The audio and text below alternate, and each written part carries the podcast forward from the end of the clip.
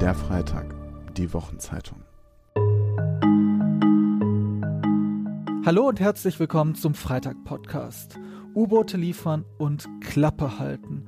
So hat Jan Fleischhauer im Jahr 2017 die Beziehung von Deutschland zu Israel beschrieben, zumindest so wie er sich das vorstellt. Daraus ergibt sich ja die Frage, welche Verantwortung hat das Land der Nazitäter gegenüber Israel, einem kleinen Land im Nahen Osten? Und wie gehen wir mit den feiernden Palästinensern hierzulande um, die sich über die Hamas-Attacke am 7. Oktober gefreut haben und immer noch freuen? An diesem Tag wurden immerhin 1400 Israelis auf bestialische Art und Weise umgebracht. Darüber hat Jakob Augstein mit Jürgen Zimmerer wenige Tage nach der Hamas-Attacke im Literaturhaus Berlin gesprochen. Mit Zimmerer, dem Historiker, kann man gut über diese Dinge reden, denn er hat gerade erst ein Buch über Erinnerungskultur in Deutschland veröffentlicht. Mein Name ist Dorent Bargans, ich bin Freitagredakteur und ich organisiere die Salongespräche, die ich Ihnen hier regelmäßig präsentiere. Und bei diesem Gespräch zwischen Jakob Augstein und Jürgen Zimmerer wünsche ich Ihnen jetzt ganz viel Spaß. Guten Abend, meine Damen und Herren. Ich begrüße Sie hier im Literaturhaus in der Fasanenstraße und wo immer Sie sind, als Hörerinnen und Hörer von Radio 1. Ich glaube, heute stehen wir alle unter dem Eindruck der schrecklichen Ereignisse in Israel und wenn wir heute über die deutsche Erinnerungskultur und den Umgang mit der Vergangenheit reden, dann tun wir das in einer anderen Gestimmtheit und unter anderen Vorzeichen, als wir es noch vor ein paar Tagen getan hätten. Denn mehr denn je müssen, sollten wir uns fragen, können wir etwas für die Aussöhnung und die Überwindung der Feindschaft in dieser Region tun? angesichts unserer Vergangenheit vielleicht gerade wir oder eben wir gerade lieber nicht. Vor kurzem konnte der Chef der Freien Wähler in Bayern, Hubert Aiwanger, mit einem antisemitischen Flugblatt in Verbindung gebracht werden. Daran erinnern wir uns alle. Und da stand die Frage im Raum, wie steht es eigentlich um die vielgerühmte deutsche Aufarbeitung des Nationalsozialismus? Dieser Vorgang hat manche auch noch erinnert an die berüchtigte Rede von Alexander Gauland, in der er den Nationalsozialismus als Vogelschiss in der deutschen Geschichte bezeichnet hatte. Gaulands AfD tritt immer offener rechtsradikal auf und gewinnt bei den Wahlen immer mehr dazu. Wie passt das eigentlich zur der gerühmten deutschen Erinnerungskultur. Darüber reden wir heute Abend mit dem Historiker Jürgen Zimmerer. Er sagt, die Affäre Aiwanger Söder verkörpert, dass wirklich viele einen Schlussstrich wollen und dass das hochproblematisch ist. Zimmerer ist global Historiker in Hamburg. Er leitet das an der Universität die Forschungsstelle für Hamburgs koloniales Erbe und gerade in den Tagen jetzt ist sein Buch Erinnerungskämpfe, neues deutsches Geschichtsbewusstsein erschienen, das er herausgegeben hat. Herzlich willkommen, Herr Zimmerer.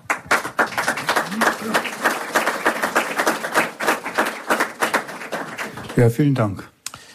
Wir reden über deutsches Gedenken und werden von der israelischen Gegenwart überholt. Was hat der Angriff der Hamas auf Israel bei Ihnen ausgelöst?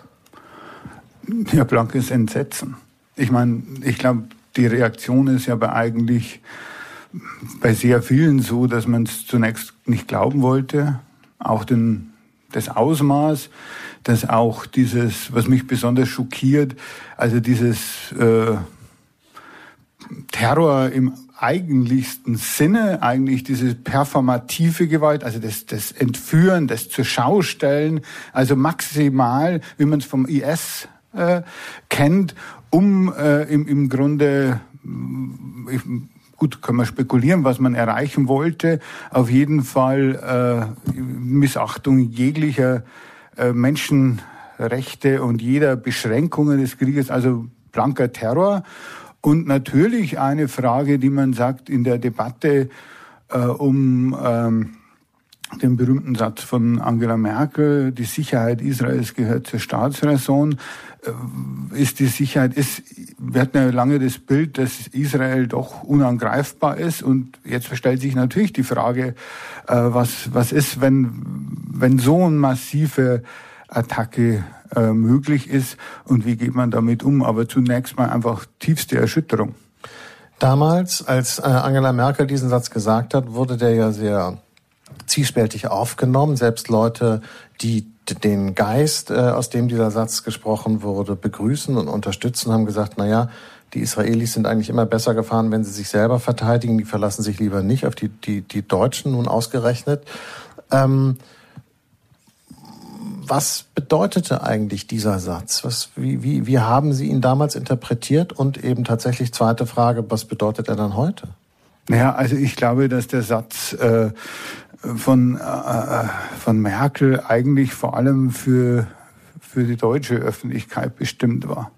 Ich meine, ob die, ob die israelische Regierung deutsche Hilfe oder Garantie will oder nicht, das kann sie ja selbst entscheiden. Also das müssen wir ja nicht entscheiden. Aber es ist natürlich schon ein, eine, ein äh, Senden von Nachrichten in, in, in die deutsche Öffentlichkeit. Ich habe das auch in meinem Buch äh, eben interpretiert, dass ich sage, im Grunde haben wir, haben wir in den letzten Jahren auch von politischer Seite den Versuch eines Schlussstriches zu ziehen. Mein Beispiel war das äh, Stadtschloss der Hohenzollern, das Humboldt-Forum. Ich nannte das steingewordener Schlussstrich. Im Grunde wird die in Berlin die die Wunden des Krieges, die, die Überbleibsel der deutschen Gewaltgeschichte ersetzt durch ein, ein ja, wie soll ich sagen, ich habe preußisches Disneyland genannt, eigentlich eine, eine, eine Fake-Anbindung an, ans Kaiserreich. Und das wird abgesichert durch ein performatives Bekenntnis aus der Geschichte gelernt zu haben. Und ich in dieser, in dieser, glaube ich, Reihe äh, sortiere ich eben auch den, den, den Satz von Angela Merkel ein, denn Fakt ist, was kann Deutschland oder was ist Deutschland bereit zu tun für die Sicherheit Israels? Das müsste man ja dann diskutieren. Einfach zu sagen, das ist deutsche Staatsräson, das haben ja auch damals schon Leute gesagt, ja, dann sagt mal, was tun wir denn? Was ist die Grenze? Das fand ja nicht statt.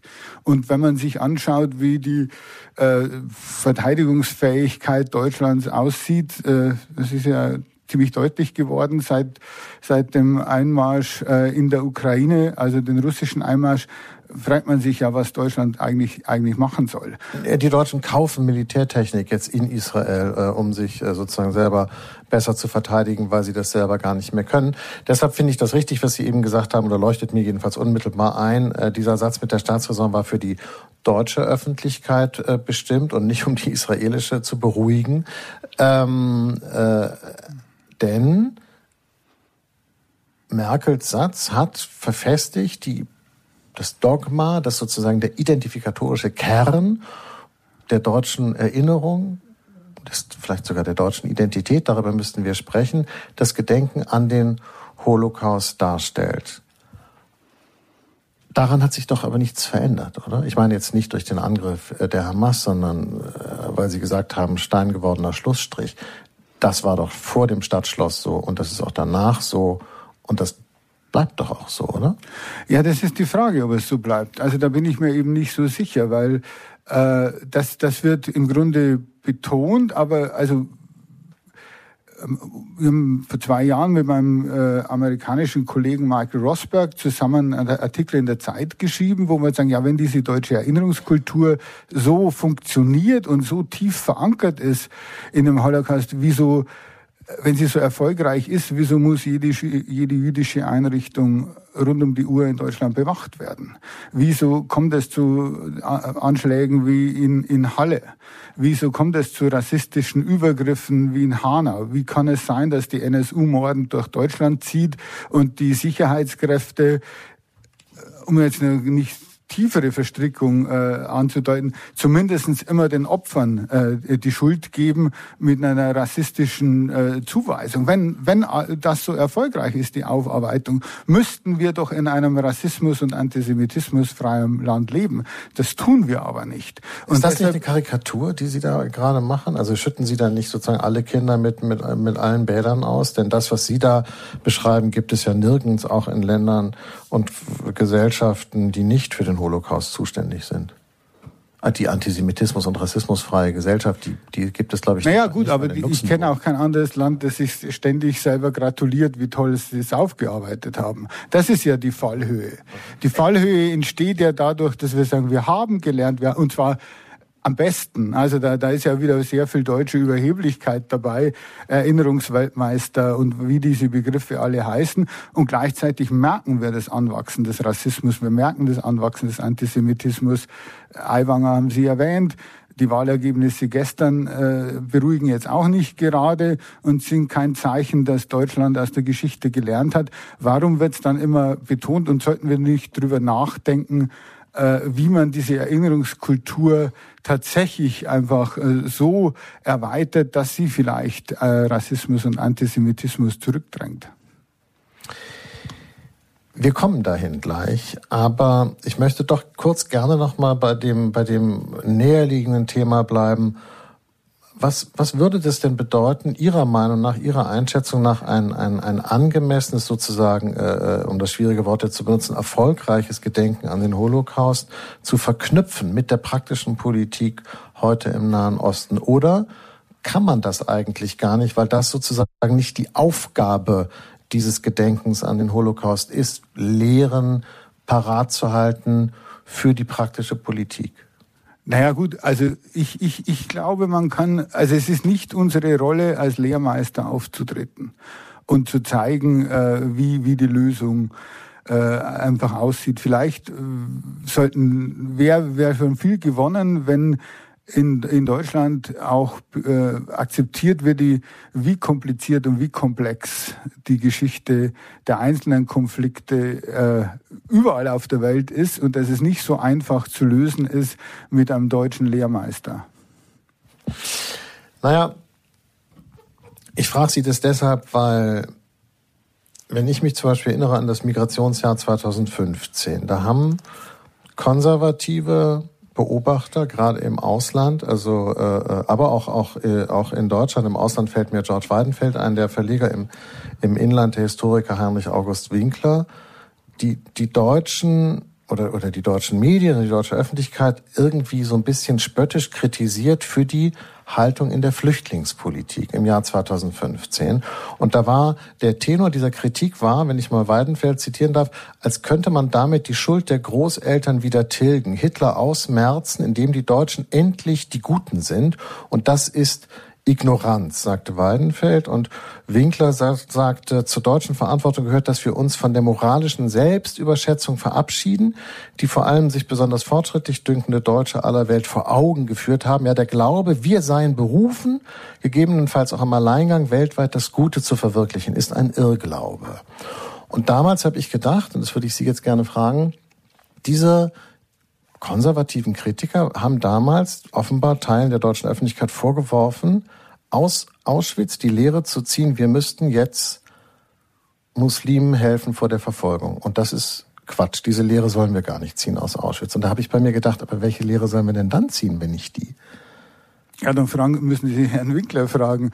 Also ich wundere mich auch, aber Herr Winkler hat sich ja auch zur Türkei äh, und seine die Kompatibilität der Türkei zu Europa geäußert in einer Art und Weise, wo ich mir denke, naja, wenn ich Spezialist für deutsche Geschichte bin, sollte ich vielleicht bei der deutschen Geschichte bleiben und nicht über, über türkische äh, Geschichte sprechen. Also ich meine, ich persönlich denke, dass 2015 eine Sternenstunde der deutschen Politik war und äh, des Lernens aus der Geschichte dass das dann nicht umgesetzt werden konnte oder auf Dauer nicht durchgesetzt werden konnte, steht jetzt auf einem anderen Blatt. Aber was, wenn, wenn nicht Menschlichkeit kann denn die Lehre sein? Aus, aus äh, Auschwitz oder aus dem Verbrechen des Dritten Reiches. Wie ist es eigentlich mit der Instrumentalisierung von Geschichte? Das ist ja ein Begriff, der, der häufig auftaucht. Instrumentalisierung von Auschwitz jetzt in alle denkbaren Richtungen. Äh, was löst das bei Ihnen aus? Finden Sie das vernünftig? Soll man Geschichte instrumentalisieren? Ist die Kritik richtig oder falsch? Ist der Begriff unsinnig? Naja, also im, im, wenn ich so frei bin, er ist unsinnig weil Geschichte, wenn, also was ist Geschichte? Ist die Geschichtswissenschaft und das ist die Erforschung von Geschichte. In dem Moment, wo die im öffentlichen Raum aufgegriffen wird, das soll sie ja auch, weil deshalb leistet sich ja der Staat oder die, die, die Gemeinschaft ja auch Historiker und Historikerinnen, kann man sagen, das ist eine Instrumentalisierung. Es gibt ja keinen nicht instrumentalisierten Umgang mit Geschichte in dem Moment, wo er in Debatten, äh, wo sie in Debatten verwendet wird. Ja, äh, finde ich auch trotzdem interessant, nicht, dass das gerade bei Auschwitz immer äh, äh, die Leute sich gegenwärtig vor, gegenseitig vorwerfen, sie würden den Holocaust instrumentalisieren. Wo ich mich dann frage, aber in der Tat jedes äh, äh, wenn der Holocaust irgendeine Lehre für die Gegenwart bereithält, dann wird er bereits instrumentalisiert. Nicht instrumentalisiert wäre er ja nur, wenn man rein sakral, äh, quasi religiös sozusagen sich damit beschäftigt, aber es völlig rausnimmt aus dem gegenwärtigen Kontext. Also Instrumentalisierung ist eigentlich etwas Gutes. Ja, vielleicht, also ich, ich, bin, ich bin da ganz ihrer, ihrer Meinung. Wir haben natürlich auch die Sakralisierung, das ist auch völlig in Ordnung. Äh, nur nur in, in, in der Debatte ist es, ist es quasi, müssen wir über, auch über Lehren diskutieren können. Und ich glaube, was das Problem, das wir haben, ist jetzt aus meiner, meiner, meiner Sicht, dass äh, die, die äh, langen Merkel-Jahre eigentlich ja zu einer Entpolitisierung des Politischen geführt haben. Es ist ja alles alternativlos. Und ich glaube, das Problem ist, auch mit diesen Lehren aus der Geschichte, wir müssen darüber diskutieren, was unsere Position zu verschiedenen Konflikten auf der Welt ist und was wir bereit sind, ernsthaft dafür dann, dann zu tun. Und es ist eigentlich eben auch diese, dieses märkische Entpolitisieren, ja nicht diskutieren. Und das ist wahrscheinlich auch eine, einfach eine, das Erbe Merkels, das uns am längsten eigentlich wahrscheinlich verfolgen, verfolgen wird, dass wir jede Art von Meinungsverschiedenheit und jede Art von Auseinandersetzung eigentlich als Problem ansehen. Dabei lebt die Demokratie doch eigentlich von der Auseinandersetzung.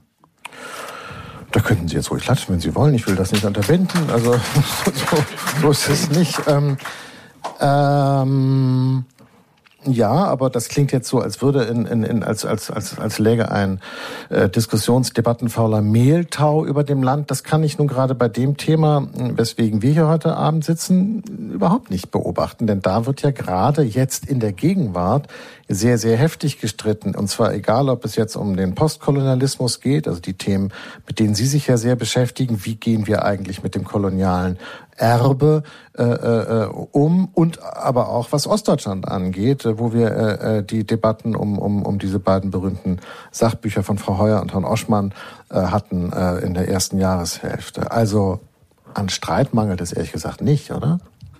Ja, ja gut, aber die Tendenz ist, also ich gebe Ihnen jetzt ein Beispiel aus, aus dem kolonialen Bereich, der DDR-Bereich, da kenne ich mich äh, äh, zu wenig aus. Da bin ich auch nur Zeitungsleser und, und äh, äh, interessierter Leser, aber also Deutschland verhandelt seit 2015 mit Namibia über den Genozid an den Herero und Nama und über Reparationszahlungen. Und 2016 oder 17 äh, gibt es ein sehr denkwürdiges Ereignis in Windhoek, nämlich äh, NAMA-Vertreter treffen sich mit dem deutschen Chefunterhändler Ruprecht Polenz und äh, in der Debatte äh, so sagen das Augenzeugen, fordern die dann, warum kriegen wir keine Reparationen? Ihr habt es doch für den Holocaust auch gemacht. Das ist der deutsche Chefunterhändler für die Täter sozusagen. Und dann belehrt äh, Polenz die anwesenden Nama, ja, sie müssten sich schon äh, äh, im Grunde ähm, Sie müssten einfach verstehen, der Holocaust war etwas völlig anderes und äh, deshalb dürften sie das Leid ihrer Vorfahren überhaupt nicht in Beziehung setzen. Und deshalb gäbe es auch keine Pflicht, jetzt da Reparationen zu zahlen. Und wenn man sich diese kommunikative Situation anschaut, dann muss man sagen, wie kann ein offizieller Vertreter der Täter sozusagen eigentlich die Nachkommen der Opfer in dieser Art und Weise belehren? Und wie kann er, das würde ich jetzt sagen, den Holocaust missbrauchen, um seinen Auftrag möglichst keine Reparationen zu zahlen, eigentlich, eigentlich durchzusetzen. Aber da haben wir eben den Bereich, dass man, dass man das dann benutzt. Und über den Holocaust, da kann man dann nicht mehr diskutieren.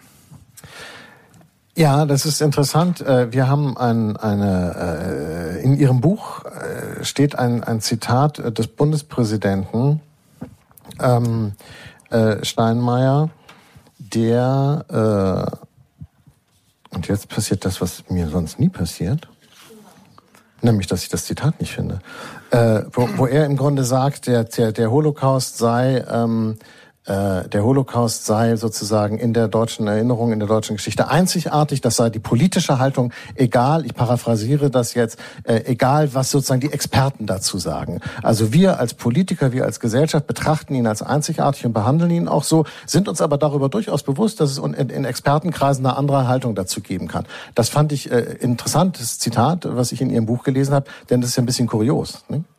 Naja, ich, ich finde das eigentlich, eigentlich ein ziemlich, äh, eigentlich eine, eine ziemlich gute Formulierung des Bundespräsidenten, nämlich zu sagen, wenn man es andersrum dreht, ich weiß, es gibt einen Streit unter Historikerinnen und die will ich auch nicht entscheiden und den will ich auch nicht beschränken, aber als Staatsoberhaupt der Bundesrepublik Deutschland erkläre ich, das ist doch völlig in Ordnung, das ist, er erklärt eine politische Meinung, über die man einen Konsens äh, hergestellt hat. Das Gegenteil ist ja zu sagen, ihr Histor und das passiert ja, ihr Historiker, Historikerinnen, ihr dürft gar nicht darüber äh, forschen, in, äh, weil das die, die äh, bestimmte Positionen in Frage stellt. Ich fand, ich fand Steinmeier eigentlich, Steinmeiers Rede da eigentlich was, was ich völlig unterschreiben kann, zu sagen, wir trennen wissenschaftliche Forschung und wir trennen, was wir als Kollektiv sagen, dazu wollen wir uns bekennen, weil wir glauben, so können wir äh, die Geschichte, wie auch ja. immer, damit umgehen. Moment, da muss man das Zitat eben doch genau sagen. Hier steht, die Erinnerung an den Zivilisationsbruch der Shoah ist und bleibt einzigartig in unserem nationalen Gedächtnis. Und um dieses Schlüsselwort einzigartig geht es ja. Und deshalb fällt es mir sozusagen ein in Verbindung mit der Geschichte, die Sie eben erzählt haben, die sich in Namibia zugetragen hat.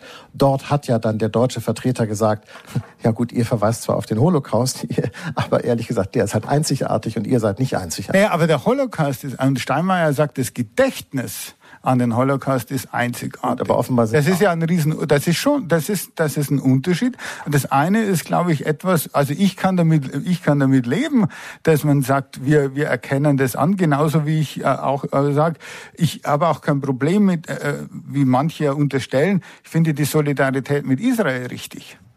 Ja, es, zu sagen, aber das historische Ereignis ist singulär und deshalb äh, geben zwingend bestimmte politische Schlussfolgerungen. Das finde ich einfach schwieriger, weil es eine Debatte über diese Schlussfolgerungen unter, unterbindet. Oder ist das, was Sie meinen, wäre sozusagen, ist, ist es so, dass, dass Sie finden, dass Steinmeier deshalb recht hat, habe ich Sie richtig verstanden, weil Sie auch der Auffassung sind, dass eine solche Gesellschaft wie die unsere einen quasi allgemein abgemachten Erinnerungskanon braucht? Ist das gut, wenn wir einen Kanon haben, der quasi so kodifiziert ist, kanonisiert ist? Also äh, ich, also ich glaube, also ob es gut oder schlecht ist, es ist ja eine Frage, die ich als Historiker gar nicht beantworten kann. Was ich beantworten kann als Historiker ist, dass es natürlich einen Kanon gibt, weil bestimmte offizielle Anlässe dazu führen, dass bestimmte Sachen gemacht werden und bestimmte Sachen nicht gemacht werden. Die Erinnerungskultur, das ist aber wichtig, ist aber mehr als dieser, dieser, was Sie als Kanon bezeichnen. Ja, die Erinnerungskultur ist ja die Summe aller aller äh, Äußerungen, Meinungen äh, und Artikulationen zur Geschichte, die in der Gesellschaft äh, stehen. Was ich der Meinung bin, dass in diese Kanonisierung oder in diesen offiziellen Kanon auch andere Geschichten mit aufgenommen werden sollten, weil das ist der Ansatz des Buches. Erstens mal gibt es sehr viel mehr Debatten, es gibt sehr viel mehr Diskussionen und ich glaube, das ist auch die Möglichkeit, die Erinnerungskultur tatsächlich äh, einfach zu, zu modernisieren und wegzubringen aus einem, was ich nenne, aus eigentlich aus einer, einer völkischen äh, Grundierung, die sie nach wie vor hat. Sie hören den Radio 1 und Freitagssalon live aus dem Berliner Literaturhaus in der Fasanstraße und ich sitze hier mit dem Historiker Jürgen Zimmerer und wir reden mal über diesen schwierigen Gedanken, den er eben gerade äh, äh, hier vorgebracht hat. Ja, was soll denn noch rein in unseren Erinnerungskanon? Was fehlt denn?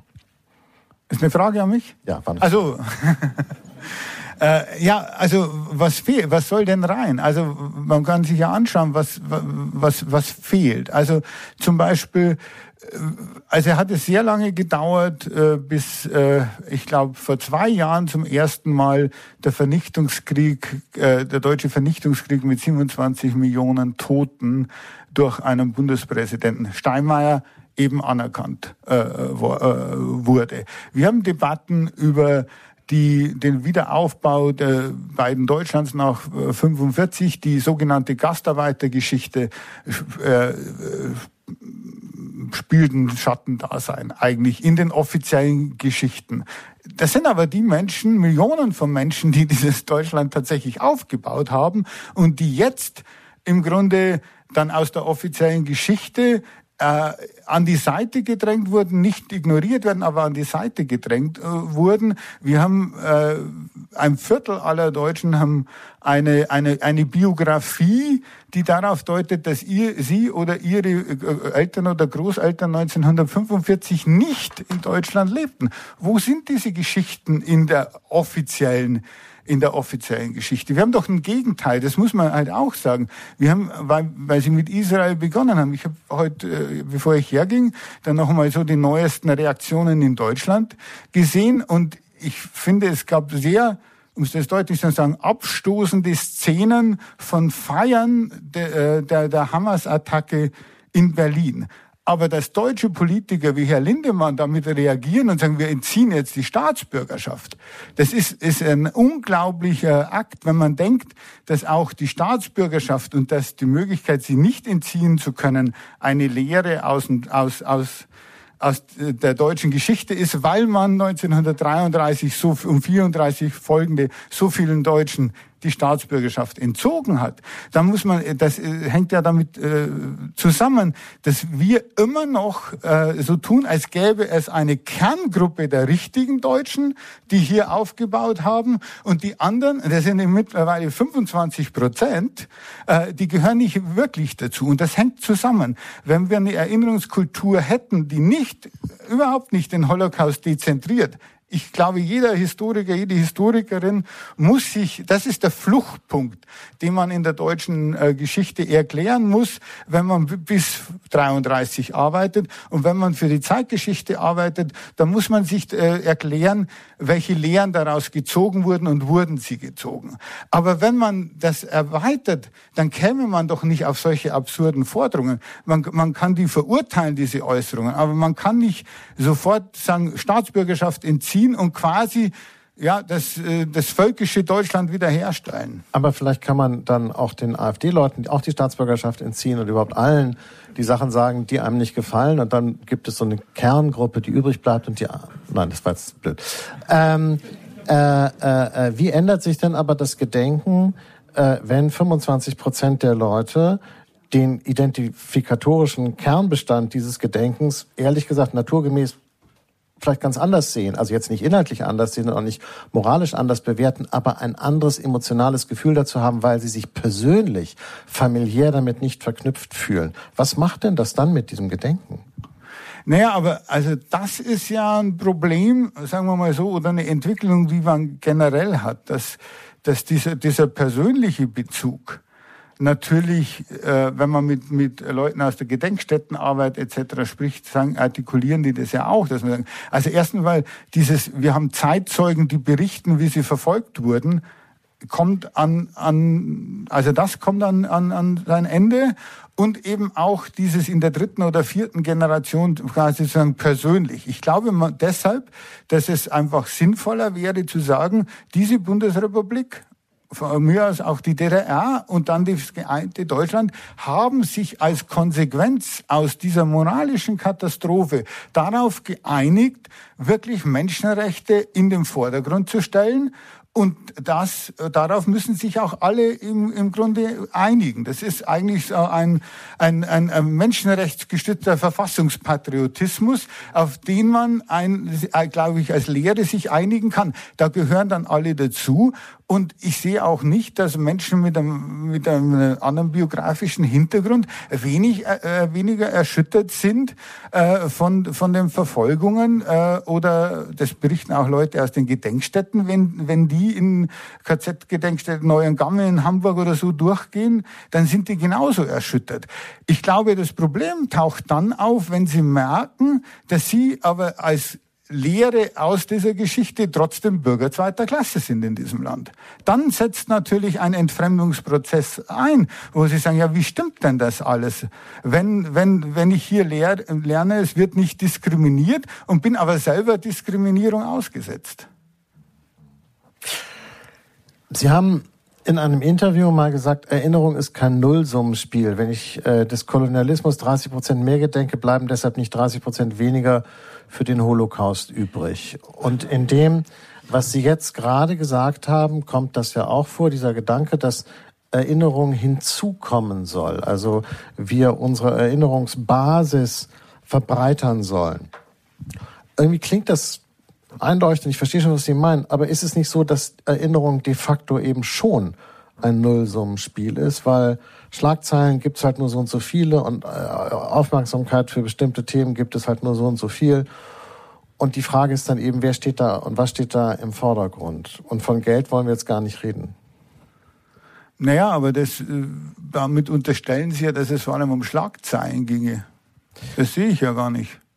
Naja, wenn wir von Erinnerung sprechen, die in der Breite sozusagen wirksam werden soll, die wirklich eine kollektive Erinnerung ist und die eine identitätsstiftende Wirkung hat, musste ich, als ich Ihr Zitat gelesen habe, denken, irgendwie, glaube ich, ist es schon auch ein aufmerksamkeitsökonomisches Problem. Ich kann halt nicht sozusagen mit der gleichen, also um es jetzt mal direkt auf den Punkt zu bringen. Ich glaube nicht, dass man mit der gleichen emotionalen Involviertheit des Holocaust gedenken kann und äh, äh, des Völkermords an den Herero und Nama. Also ich glaube, das ist zu viel. Oder ist das von mir jetzt irgendwie blöd gedacht? Ist es, verstehen Sie, was ich ja, meine? Ja. Also ich will nur dem nachspüren sozusagen, ob das was, ob das nicht auch einen Grund hat, dass man sozusagen ein Thema an die Spitze setzt und alles andere wird dann weniger. Oder ist das äh, einfach nur, weil wir uns so daran gewöhnt haben? Wäre das anders vorstellbar? Das finde ich, ich finde das eine interessante Frage, weil das für die Identität sozusagen unserer Öffentlichkeit, glaube ich, total wichtig ist.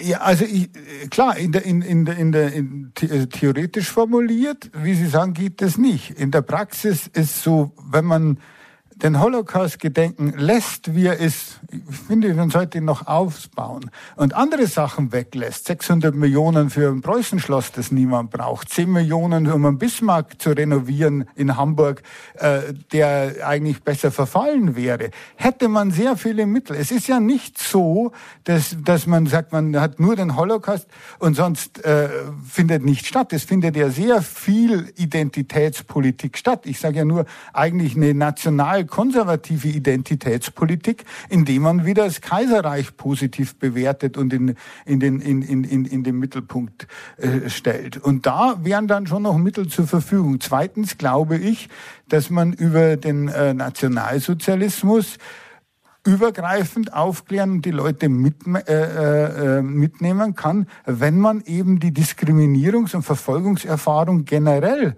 in den Mittelpunkt stellt und eben auch den Menschen, die einen anderen biografischen Hintergrund haben, eigentlich die Vermittlung erlaubt in ihre eigene Geschichte hinein. Das haben ja, äh, haben ja viele. Ich habe vor 20 Jahren als ganz junger Dozentenseminar im Ruhrgebiet in Essen gemacht über vergleichende Genozidforschung. Und da waren dann sehr viele türkische, junge türkische Studierende, Männer drin. Es war ein hochinteressantes Seminar, weil natürlich dann auch Armenien zum Zuge kam. Herero, Armenien, Holocaust und so weiter. Und dann plötzlich nämlich Gespräche auch möglich waren. Wie geht man damit um? Leute dann herkamen und sagen, ja, sie sagen, das war so, zu Hause höre ich was anderes und, und dann die Studierenden untereinander sich auch ausgetauscht hat, haben, ob man jetzt äh, diese eine, eine positive Nationalgeschichte braucht oder ob man eine kritische braucht, ob nicht die Aufarbeitung eigentlich äh, Sinn und äh, Zweck des Ganzen ist. Und ich glaube, das sind sehr produktive Möglichkeiten, um die, die Menschen, gerade die jungen Menschen mitzunehmen und ihnen das Gefühl zu geben, das ist ja auch etwas, was ich in dem Buch einfach schreibe, zu sagen, wem gehört die deutsche Geschichte und wer darf mitreden? Wir können doch nicht auf Dauer eine, ein, ein Viertel der, der deutschen Bevölkerung zu sagen, ihr seid hier, wir reden ab, ab und an von Leitkultur und was ihr machen müsst, Hände geben beim Begrüßen und sowas, aber ihr dürft nicht mitreden, was eigentlich der historische, identifikatorische Kern dieser Republik ist. Sie haben das Stadtschloss jetzt mehrmals heute Abend erwähnt, was ich interessant finde, weil eigentlich das Stadtschloss für mich äh, ein, ein überflüssiger Fassadenschluss ist äh, an einer nicht sehr schönen Straße in Berlin. Punkt. Ich finde es als Ort wo irgendwas passiert, taucht es überhaupt nicht auf, weil die es offensichtlich überhaupt nicht im Griff haben. Selbst die Eröffnungsausstellung war irgendwie popelig verkauft. Und wenn Sie das mit Paris oder New York vergleichen, dann kann man nur anfangen zu weinen oder auch, auch lachen, je nachdem, äh, wie man äh, sozusagen eingestellt ist der Geschichte gegenüber. Kurz und gut, jede Beängstigung, dass durch das Stadtschloss irgendwie so ein Revival oder eine erotische Aufladung des Preußentums passiert, muss man keine Sorgen haben. Das können die gar nicht. Dafür sind die viel zu doof, die Leute, die das machen. Jedenfalls sieht es so aus. Ja, also es ist halt typisch Berlin, würde ich sagen. Ja, nicht mal, also sie können nicht mal das Preußentum re re revitalisieren. Ja, ja ich glaube, da täuschen sie sich. Ich glaube, das ist, das ist tatsächlich der Trugschluss. Und, und, äh, zum ich meine, das kommt so, so subkutan, so daher, so, aber, ja, aber schauen Sie sich, also ich meine, was hat man denn gemacht? Also, man, man, man, man, man hat in Berlin eine große, nenne ich es mal, Wunde und ein, ein Erinnerungsort für die deutsche Gewaltgeschichte auch mit, mit äh, dem Palast der Republik.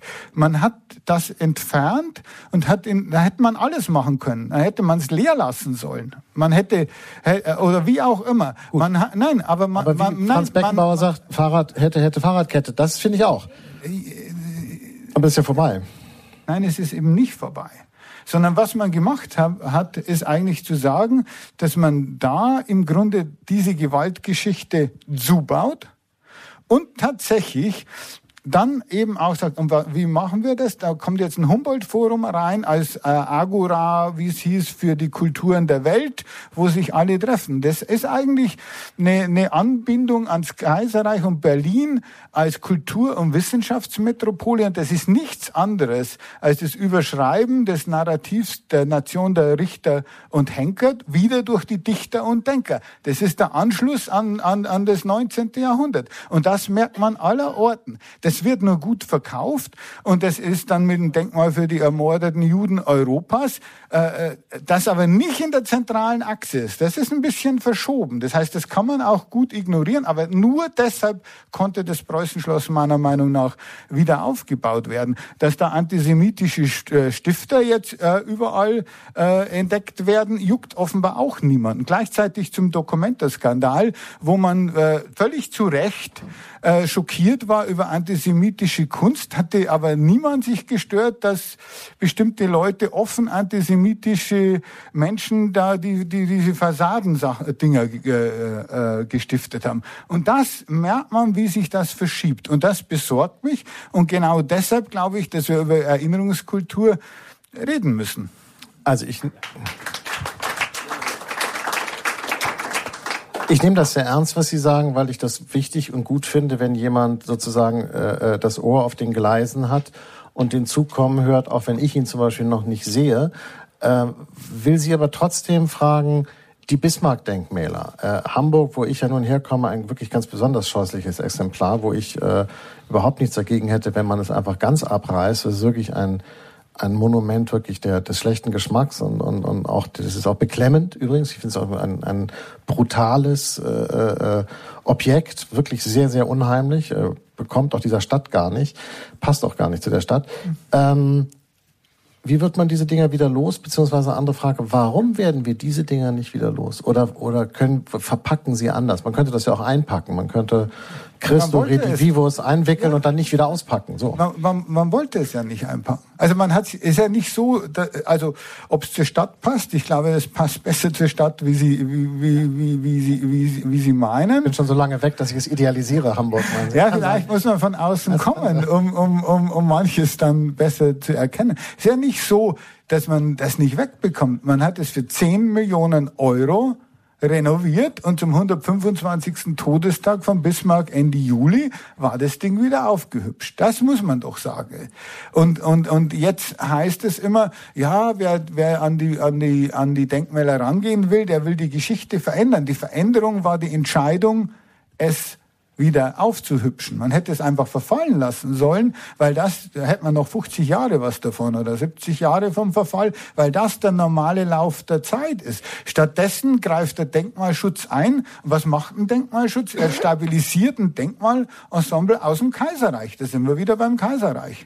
Und das ist das Problem. Und dann gibt's natürlich äh, sehr äh, äh, einflussreiche Verteidiger von Bismarck. Ich hatte selber mit Theo Sommer vor zweieinhalb Jahren oder vor drei Jahren da eine Auseinandersetzung, äh, der ja unbedingt den Bismarck behalten wollte. Und das höre ich halt von vielen. Warum? Weil da war die Welt halt, eigentlich war sie noch in Ordnung, als man den Bismarck noch nicht kritisierte. Und was stört ihn oder störte ihn so, äh, äh, glaube ich, ist eigentlich wer sich alle dazu äußert. Da kommen jetzt, also Frauen, furchtbar, dann BIPOC, furchtbar. Alle wollen jetzt mitreden bei Bismarck. Kann doch nicht sein. Und sein Artikel gipfelt in, ich will auch morgen mal Bismarck-Hering noch mit gutem Gewissen essen können. Ja gut, äh, aber das ist das, ja, das, aber, das, Rückzugsgefecht eines alten weißen Mannes. Ja, aber, aber da, sind, da sind wir jetzt genau bei dem Punkt. Und da, das ist nämlich, das ist nämlich die Kernfrage.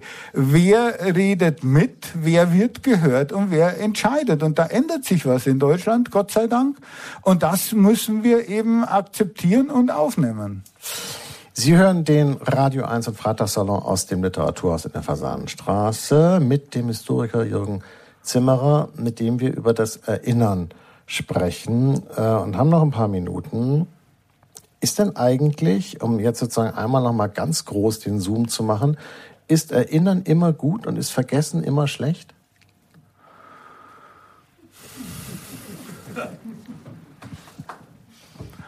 Nichts ist immer gut, nichts ist immer schlecht. Also das, das ist jetzt eine Frage. Also da, da, da, nein. Also ich meine, äh, was Sie vielleicht meinen, weiß ich ja nicht. Könnte ja sein, äh, ob ob es nicht auch gut wäre, etwas zu vergessen. Ja, es kommt darauf an, was man vergisst. Also ich finde, den Holocaust sollte man nicht vergessen. Da sind wir uns einig. Aber ich finde es interessant, dass die Begriffe Amnestie und Amnesie irgendwie äh, zumindest äh, äh, sprachlich zusammenhängen. Und manchmal, wenn man sich in der Welt so umguckt, hat man das Gefühl, äh, je mehr sich ein Volk erinnert, desto gefährlicher ist es für sich und für andere. Vielleicht gilt das nicht für die Deutschen, weil die Deutschen ihr, ihr Maß an Gefahr Gefährlichkeit schon abgearbeitet haben. Aber sonst, ehrlich gesagt. Wer denn zum Beispiel? Ja, ich weiß nicht, ich finde ganz Osteuropa, der ganze Balkan ist irgendwie, äh, ehrlich gesagt, auch das, was zwischen Russland und der Ukraine passiert, überall, wo sozusagen äh, wird Erinnerung und Geschichte, ich sage es jetzt nochmal, instrumentalisiert, um, um gegenwärtige Konflikte anzuheizen und, und, und gewalttätig zu machen, den Leuten die Hemmung zu nehmen, ich gehe jetzt noch einen Schritt weiter. Überall wird Erinnerung und Geschichte benutzt, um Menschen, die vielleicht natürlich gegebene Hemmung zu nehmen, ihren Nächsten zu massakrieren. Deshalb weiß ich gar nicht, ich meine, das ist jetzt ein bisschen vielleicht ja, ein bisschen naiv, was ich jetzt gerade sage, aber also das Recht auf Vergessen, Dinge vergessen und sie sozusagen in Vergessenheit geraten zu lassen, damit sie heute keinen Schaden mehr anrichten. Sie, das muss ich Ihnen nicht sagen, das war früher sozusagen, das war früher Staatsräson, dass man, dass sozusagen Dinge vergessen werden, weil man nicht den Hass perpetuieren will. Naja, aber, aber, also vergessen oder erinnern ist ja eigentlich nur, also von offizieller Seite, das gesteuerte, was wird vergessen und was wird erinnert. Also es ist ja da tatsächlich die Instrumentalisierung des Problems, die man auflädt für bestimmte, bestimmte Zwecke. Man kann das ja auch die gleichen, die gleichen zerstörerische Wirkung ohne Erinnerung haben, indem man sagt, das sind unser Brudervolk, ist die gleiche Rasse, ist die, wie auch immer, ist die, die gleiche Glaubensgemeinschaft. Da geht's ohne Erinnerung, aber hat die gleiche die gleiche Bine äh, die Folge mhm. dieser binären Opposition, um jetzt ein bisschen postkolonial zu sprechen, die eben diese Feindbildkonstruktionen eigentlich unterfüttert und dann eben als, als äh, ideologische Voraussetzung für äh, Gewaltakte dient. Da braucht man nicht unbedingt die Geschichte. Man könnte ja auch sich erinnern an das Gemeinsame. Man kann sich, wir erinnern uns halt mehr an Kriege als an, an Friedensinitiativen. Wenn wir äh, über unser Thema sprechen und, und diesen letzten Teil sozusagen, äh, auf den habe ich mich fast, also, Entschuldigung, klingt so blöd, aber am meisten gefreut, weil das so grundsätzliche Fragen sind, über die ich immer wieder nachdenke. Braucht es eigentlich so etwas wie Identität? Man immer die deutsche Identität, äh, wer sind wir, und so. Muss das überhaupt beantwortet werden? Ja, jeder hat doch eine Identität. Und, ja, aber Sie und ich haben eine, aber, aber ist ein Volk, ist doch kein Körper, ist doch kein Individuum. Ja, das, ja, aber das Problem, das Problem ist äh, doch nicht die Identität. Jede Gruppe hat eine Identität. Das Problem ist, dass man die Identität an so etwas wie Volk knüpft. Oder Volk oder Rasse. Warum ist es uns nicht gelungen? Wir sind ungefähr gleich alt. Es ist das große Versagen unserer Generation, eine wirklich europäische Identität aufzubauen. Warum haben wir das irgendwie? Ich habe dafür getan, was ich konnte. Ich habe getan, was ich konnte. Wirklich, wirklich ich habe wirklich dafür getan, was ich konnte. Ich glaube, bin aber Ihrer Meinung. Ich will das jetzt nicht. Äh, ja, das hat, ähm, obwohl ich das auch gar nicht so sehe. Ich würde da übrigens auch widersprechen. Das finde ich zum Beispiel einen guten Punkt, den Sie da gerade machen. Denn ich würde sagen, für das ist jetzt vielleicht schichtspezifisch, da bin ich jetzt vorsichtig, weiß ich jetzt nicht so. Aber für die Leute, die ich kenne und für meine Kinder gilt das definitiv nicht, was Sie da gerade sagen. Die haben eine ganz starke europäische Identität und, und kennen auch ganz viele Leute im europäischen Ausland, denen das auch so geht. Ich, offensichtlich gilt das für viele Ostdeutsche nicht. Offensichtlich gilt das für viele Osteuropäer überhaupt gar nicht. Aber ehrlich gesagt, für diese westeuropäische Kern-EU weiß ich gar nicht, glaube ich schon. Also würde ich, da wäre ich jetzt ganz entspannt. Das ist für viele Franzosen, Holländer, äh, äh, Deutsche, Italiener auch schon. Ne? Sehen Sie das nicht so? Ja, aber, aber da ist sehr viel eben gemacht worden in den 70er und 80er Jahren. Also über diese Austauschbrücke. Ich bin ein bisschen ein bisschen ernüchtert, weil ich vor, vor Hamburg in Großbritannien lehrte. Gut, das ist natürlich. Das war also kurz im Run-up für, für die, die Brexit-Abstimmung. Und äh, wo man sagte, okay, wie konnte das passieren? Da waren auch alle jungen Leute, die sind bis heute noch, noch, noch, noch schockiert. Und dann wird, äh, kommt so eine Abstimmung. Und ich glaube, wir müssten noch mehr machen für die europäische Identität und auch, was Europa ist. Nämlich, dass Europa eigentlich auch als Lehre, das immer wieder Lehren aus der Geschichte, eigentlich ein Kontinent der Menschenrechte sein müsste und nicht eines Ertrinken lassen im Mittelmeer.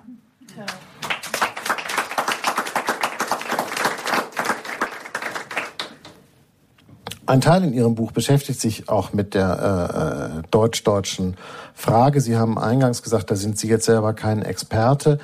Ich stelle Ihnen aber als Experte sozusagen für diese Identitätsfragen Jetzt doch die Frage, warum brauchen wir eigentlich eine deutsche Einheit? Jetzt wird immer bei diesen Einheits Tagen immer gesagt, so die ist noch nicht so, wie sie sein soll. Wie ist der Stand der deutschen Einheit? Wir messen nach, wir, wir, wir, wir, wir fühlen die Temperatur und so.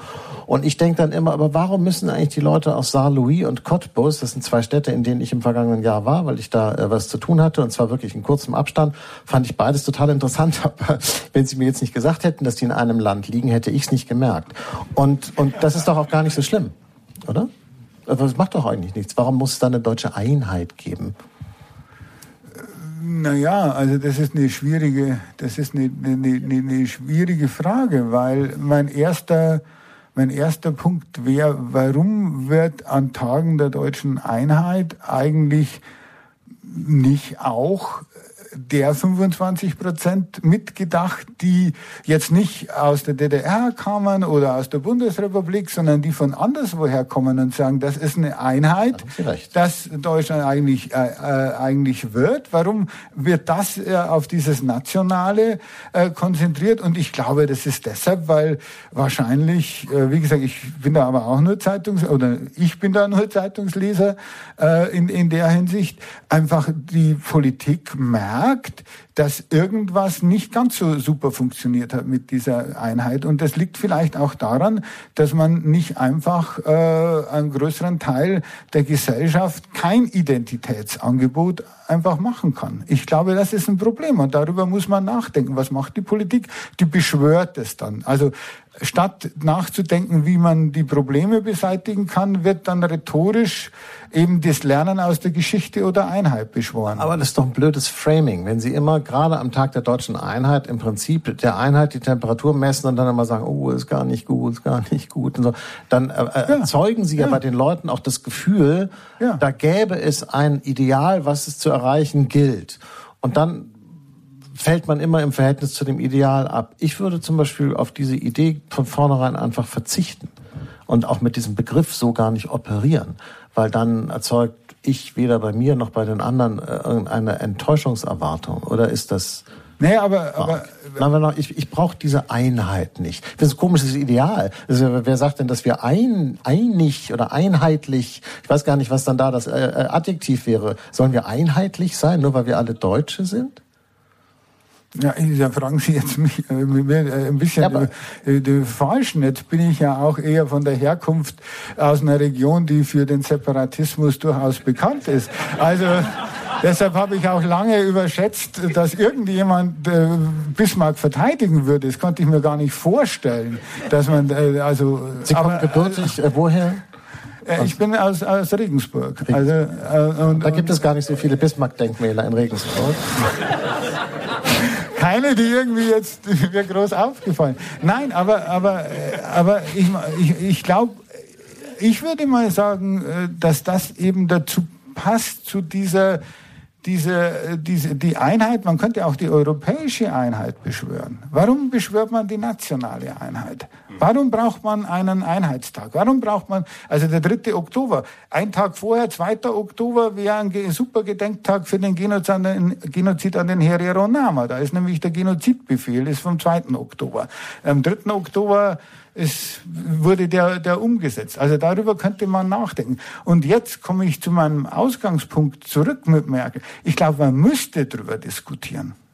Und es diskutiert aber kaum jemand ganz offen drüber. Stattdessen wird, wird diese Einheit beschworen, weil ich glaube, dass die Politik auch merkt, dass eigentlich die Gesellschaft auseinanderfällt. Die fällt auseinander, weil der Neoliberalismus und die Bedingungen, unter denen die Einheit vollzogen wurde, einfach diese Gesellschaft spalten. Und man reagiert damit A mit Sündenbockzuweisungen auf, auf, auf Geflüchtete, Asylsuchende oder Menschen mit Migrationshintergrund und mit, mit, mit nationaler Rhetorik, statt die die Ursachen anzugehen.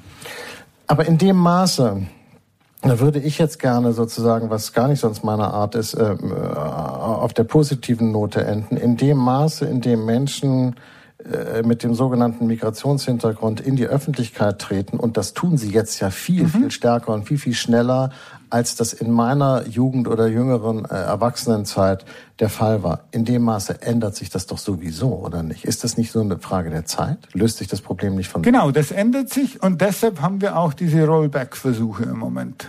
Also das muss man ja sagen. Man hat ja, man hat ja Versuche, bestimmte Stimmen aus dem Diskurs auszuschließen aufgrund ihrer Biografie, weil einem natürlich die, die, die, die Message nicht passt. Das hatte ich vorhin auch gesagt. Mir passt es auch nicht, wenn Leute feiern, dass Israel überfallen wird. Das finde ich äh, abscheulich. Ja, das kann man nur verurteilen. Aber zu sagen, dass die ein Recht also dass man ihnen das Recht an der Diskursteilnahme abspricht, ist natürlich schon auch ein problematischer Punkt. Herr Zimmerer, ich danke Ihnen ganz herzlich für dieses Gespräch. Wir haben jetzt hier in der äh, äh, Fasanenstraße im Literaturhaus die Möglichkeit, noch mit Ihnen ein bisschen zu sprechen und verabschieden. Aber die Hörerinnen und Hörer von Radio 1, kommen Sie einfach nächstes Mal her und reden Sie mit, wenn Sie das möchten. Danke und tschüss. Das war der Freitag-Podcast mit einem traurig aktuellen Gespräch zwischen Jakob Augstein und Jürgen Zimmerer. Und wenn Sie unsere Freitaggespräche auch in Zukunft nicht verpassen möchten, ja, dann abonnieren Sie den Freitag doch einfach bei Spotify, bei Apple Podcasts oder jedem anderen Podcatcher Ihrer Wahl. Bis dann.